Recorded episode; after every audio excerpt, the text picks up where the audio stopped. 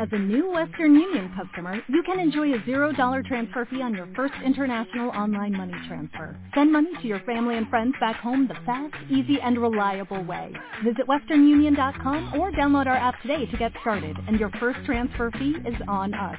FX gains apply, not available for credit cards and transfers to Cuba. Services offered by Western Union Financial Services, Inc., and MLS 906983 or Western Union International Services, LLC, and MLS 906985. Hola, buenos días desde La Habana. Soy Joanny Sánchez y estoy aquí en este viernes todavía con el abrigo puesto y con corte eléctrico en mi barrio, abriendo una a una las persianas de esta ventana 14 para asomarme junto a ustedes a los temas y las noticias más importantes de este 6 de diciembre de 2019 aquí en Cuba. Hoy, hoy voy a comenzar con un balance, un resumen, una mirada global al primer año con navegación web desde los móviles cubanos, luces y sombras de un servicio. Por otro lado, la renqueante industria azucarera cubana ha comenzado su zafra y ya les contaré algunos detalles. Y por último, se inicia el Festival de Cine de La Habana y trataré de darle algunas recomendaciones especialmente en películas cubanas. Y bien, presentados ya los titulares, voy a pasar a revolver para tomarme el cafecito informativo. Ese que de lunes a viernes comparto junto a ustedes, recién colado, breve, un poco amargo, como saben que me gusta a mí, pero siempre, siempre necesario. Después de este primer sorbito del día, les recuerdo que pueden ampliar todos estos temas y estas noticias en las páginas del diario digital 14 y medio que hacemos desde dentro de Cuba. Y justamente para poder publicar en este diario digital y hacer incluso esta ventana 14, un elemento muy importante ha sido la llegada hace justamente un año, el 6 de diciembre de 2018, del servicio de navegación web desde los móviles. Recuerden que el monopolio estatal de telecomunicaciones ETEXA habilitó por primera vez este servicio de navegación web desde los celulares, una posibilidad que llegó después de años y años de presiones, quejas y de un elevado costo material, social y profesional para esta sociedad que había estado atrapada en la desconexión con todo lo que significa esto, ¿no? También recuerden que antes de tener acceso a Internet desde los móviles, pues pasábamos por las elevadas tarifas de una hora de navegación en las zonas Wi-Fi, las incomodidades de tener que conectarnos a la gran telaraña mundial desde esos espacios públicos que muchas veces, en la mayoría de los casos, no tienen las mínimas condiciones de comodidad ni de seguridad para navegar en la web. Así que ese 6 de diciembre de 2018, cuando comenzó el servicio de navegación web en miles de móviles de todo el país y después los días eh, siguientes pues se habilitó en el resto de la numeración celular, ese día marcó un antes y un después. Hoy, en esta ventana 14, voy a tocar justamente los hitos, los momentos más importantes, las luces y las sombras, como les decía al inicio, que nos ha traído el servicio. En primer lugar, bueno, en primer lugar debo decir que nos hemos pasado buena parte de este año quejándonos de los elevados precios inaccesibles para quienes viven exclusivamente de su salario y no reciben remesas y tampoco reciben recargas de saldo desde el extranjero. Los más recientes intentos del monopolio estatal de Texas de ofrecer paquetes supuestamente más económicos han provocado en realidad un mayor malestar entre los clientes que llevan un año esperando una rebaja sustancial y significativa. Por ejemplo, todavía el paquete de 4 GB de navegación cuesta 30 pesos convertibles. Eso es un poco más de 30 dólares y representa el salario mensual de un profesional. Y además, para colmo, no incluye servicios añadidos como la mensajería instantánea sin costo adicional o el uso de alguna redes sociales sin costos añadidos. Ahora bien, sin embargo, amén, amén, y a pesar de estos elevados costos y de los problemas de infraestructura y de cobertura que ha tenido la navegación desde los móviles y que muchos de los que escuchan este programa siguen sufriendo, especialmente en algunas zonas del país, bueno, pues a pesar de eso, este servicio ha sido un importante acelerador de fenómenos sociales, un altavoz eh, para una ciudadanía con pocos o casi nulos espacios para expresar su malestar y canalizar sus denuncias. Por ejemplo, voy a hacer un listado rápido. En enero pasado, gracias al Internet en los móviles, vimos las primeras imágenes en más de medio siglo en que la población cubana abucheaba y reclamaba a gritos a un gobernante en este país. Se trató de una secuencia que se grabó en un celular y se transmitió a internet en el momento en que la caravana de Miguel Díaz Canel pasaba por una de las zonas más afectadas por un tornado en regla. ¿Se acuerdan? ¿Se acuerdan de esas imágenes? Y aquella filmación para mí deja claro que el monopolio estatal y partidista sobre el manejo de la imagen pública se había hecho pedazos. En febrero, bueno, en febrero la desafortunada declaración de un anciano comandante sobre la posibilidad de que los cubanos comiéramos carne de avestruz, pues desató las burlas en las redes sociales a través de los populares memes. Los memes son la nueva forma de expresión de la sátira política en esta isla. En menos de 48 horas, la imagen pública de ese militar quedó hecha añicos y ahora, ahora cada vez que se evoca su nombre, solo provoca risas y críticas.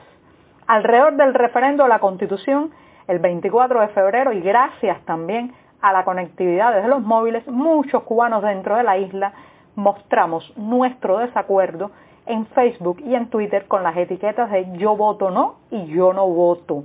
Todo eso fue un proceso que se amplificó gracias a poder conectarnos desde los móviles. En mayo, en mayo y a través de las redes sociales, una convocatoria una marcha en defensa de los derechos de la comunidad LGBTI se concretó en una manifestación pública con decenas de convocados. Pasaron del mundo virtual al mundo real. La policía política, ¿cómo respondió? Con violencia.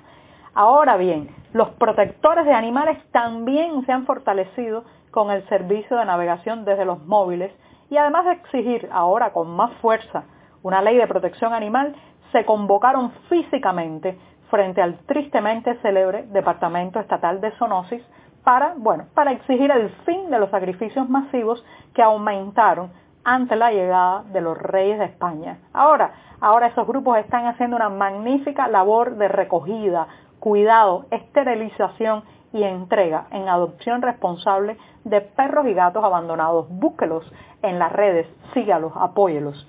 También los miembros de la red alternativa SNET utilizaron las redes sociales para convocarse y protestar este año por las nuevas regulaciones del espacio radioeléctrico. Y aunque lamentablemente fueron abducidos, acallados y amenazados por el oficialismo, su voz y su situación se hizo escuchar bien lejos. ¿Se acuerdan de eso, verdad? En el verano.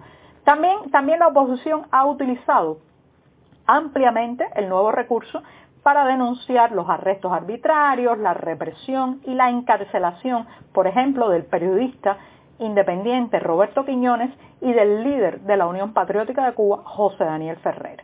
En este tiempo se han multiplicado la transmisión en vivo desde la isla de activistas, emprendedores y reporteros independientes. También, también han nacido varios espacios como este podcast de Ventana 14, más conocido por ustedes como el cafecito informativo, y también el mercado informal o mercado negro se ha potenciado con la conectividad y los vínculos con nuestro exilio se han estrechado al poder comunicarnos de manera más fluida y también desde la privacidad de nuestras. Pero también, también hay sombras que han surgido y otras que permanecen. Lamentablemente, el recién instaurado decreto ley 389 regula las técnicas de investigación encubierta y legaliza las estrategias de vigilancia electrónica, una vigilancia a la que ahora estamos más eh, eh, frágiles o más expuestos, claro está, al estar más conectados. Y por último, el ejército de cibercombatientes, también conocido como ciberclarias, eh, con un acceso a una conexión subsidiada o gratuita, ha arreciado el acoso cibernético contra los activistas, los periodistas independientes y todos los ciudadanos críticos. Pero también, también esto ha dejado en evidencia el carácter oficial de sus posicionamientos y del uso de sus etiquetas. En fin, en un año con Internet en los móviles, es más lo que nos falta que lo que hemos logrado. Pero esto, esto apenas empieza. Y bien, me voy rápidamente al segundo tema, que es un tema dulce y amargo a la misma vez. Cuba ha comenzado su cosecha azucarera con solo 16 fábricas en producción.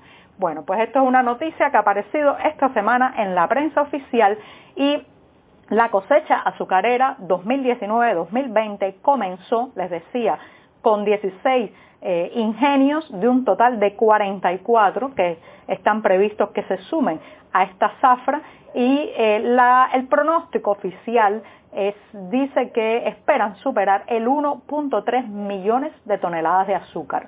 La isla, el país que un día fue la azucarera de Cuba, del mundo, perdón, ahora, ahora apenas puede superar el millón de toneladas de azúcar y muchas veces ha tenido en los últimos años que comprar azúcar en el extranjero para poder satisfacer la demanda interna. Recuerden que hace eh, un, año más o menos en las páginas del diario digital 14 y medio destapamos el hecho de que Cuba estaba comprando azúcar a Francia para poder venderla en el mercado racionado de productos.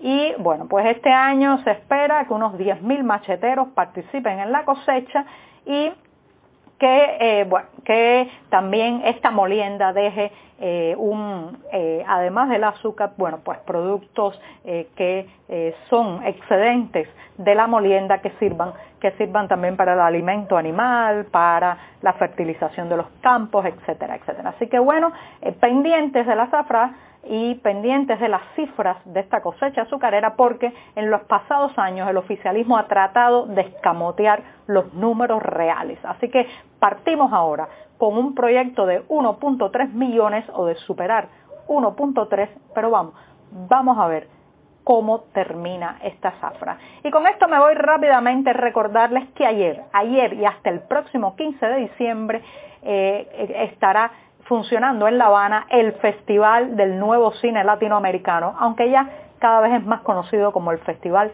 de Cine de La Habana. Hay mucho que ver, eh, hay hasta 167 obras que participan en eh, los concursos, o sea que están compitiendo por los galardones, pero voy a recomendarles especialmente la ópera prima del cubano Armando Capó Ramos, la película Agosto, una coproducción entre Cuba, Costa Rica y Francia, y un filme que hay que ver porque muestra ese verano inolvidable y durísimo que fue el de 1994, el verano del maleconazo, de la explosión social conocida como maleconazo, el verano del éxodo masivo y de la crisis de los balseros, el verano, el verano en que muchos perdieron la inocencia y la esperanza. Y con esto me despido hasta el próximo lunes.